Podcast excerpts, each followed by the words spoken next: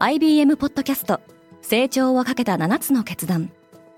成長をかけた7つの決断とは今後3年間に世界を形作ると予想される7つのビジネストレンドについて IBM が何千ものクライアントとの対話に基づき提言をしたものです。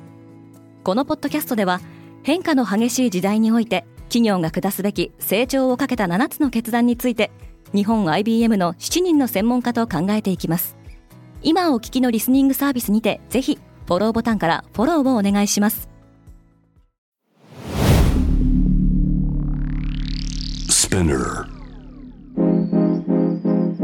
おはようございます。荻野かなです。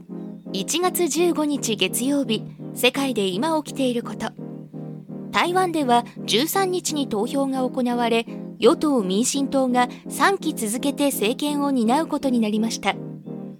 このポッドキャストデイリーブリーフでは世界で今まさに報じられた最新のニュースをいち早く声でお届けします。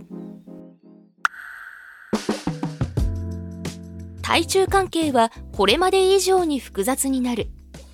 台湾の総統選挙では与党民進党の来陳党が550万票を超える票を獲得し当選を果たしました。来は対中強硬派としても知られており今後対中の対立が先鋭化し半導体やレアアースをはじめとする世界のサプライチェーンに影響を及ぼす可能性があります。ただし同時に行われた議会選挙では民進党は過半数を維持できず来政権にとっては厳しい運営が待っています。サウスチャイナモーニングポストは中国人観光客の受け入れをはじめ台湾と中国との交流を促す法案がこれまで以上に可決に向けて前向きに進むというアナリストの予測を伝えています。来は今年5月に総統に就任する予定です。中国のシリコンバレーにコストコがやってきた。中国のネット大手テンセントやドローン大手の DJ などが本社を置く中国深セン市にアメリカの量販店コストコの新店舗がオープンしました。中国本土では6店舗目となりますが12日の開店日には多くの消費者が集まり人気商品のチェリーやベリーのほか映画「トイ・ストーリー」に登場するクマのキャラクターの巨大ぬいぐるみも売れたようです。コストコが2019年に上海に1号店をオープンした際は客が殺到し初日の閉店時間を早める事態となりました。サウンドクラウドが売却されるとの噂。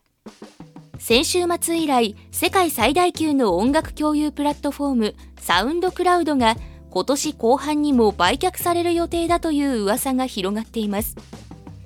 2007年にドイツで創業したサウンドクラウドは Apple Music や Spotify がメインストリームになる以前のアーティストが自ら音源をアップロードするプラットフォームとして人気を集め現在では2億以上のユーザーを抱えているとされています。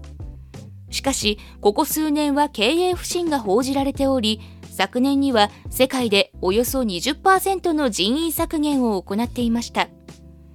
今月9日にはテック企業の豊富な経験を持つトム・サンソンが CFO に着任したことが同社のプレスリリースで発表されています。ただし現時点では売却についてサウンドクラウドからコメントなどは発表されていません。高級ブランドバッグ家で眠っていませんか？世界の高級ブランドの中古品再販市場が活況を呈しています。アメリカのコンサルティング大手ベインカンパニーの推計によると再販市場の規模は4年間でおよそ2倍に拡大し2023年には世界で493億ドル相当の中古ブランド品が販売されました。再販サイトでは順番待ちをすることなくお目当ての商品が購入できるためエルメスやロレックスのように新品よりも高い値段で再販品が取引されているケースもあります。ただほとんどのブランドは再販されると価格が下がっておりこうした購買データはブランドの人気や株価の行方を占う指標ともなっているようです。超音速で飛べる日は近い。NASA アメリカ航空宇宙局はロッキード・マーティンと共同開発した超音速の旅客機 X59 を公開しました。飛行速度は時速 1488km と音速の1.4倍で今年中に初飛行を行う予定です。航空機が超音速で飛ぶ場合ソニックブームと呼ばれる騒音と振動が生じて窓ガラスなどが割れることもあるためアメリカでは民間機の超音速飛行は禁止されていますが X59 は特殊な構造でこの衝撃波を大幅に抑えられるようになっています。NASA は将来的にはマッハ4で飛べる航空機を完成させる計画です。マッハ4で飛行した場合ニューヨークからロンドンまで90分で移動することが可能になります。本日のデイリーブリーフはいかがだったでしょうか？ご意見感想などはレビューでお待ちしております。面白いと思った方は SNS や友人にシェアしていただきデイリーブリーフを広めていただけると嬉しいです。フォローもお忘れなく。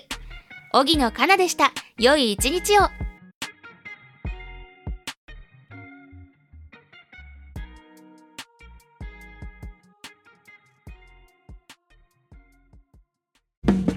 リスナーの皆様より多くのリクエストをいただいている話題のニュースを深掘りしたエピソードを週末の有料版で配信中です。今なら1ヶ月無料トライアルを実施中。詳細は概要欄に記載しています。この機会にぜひ聞いてみてくださいね。感想ご意見もお待ちしています。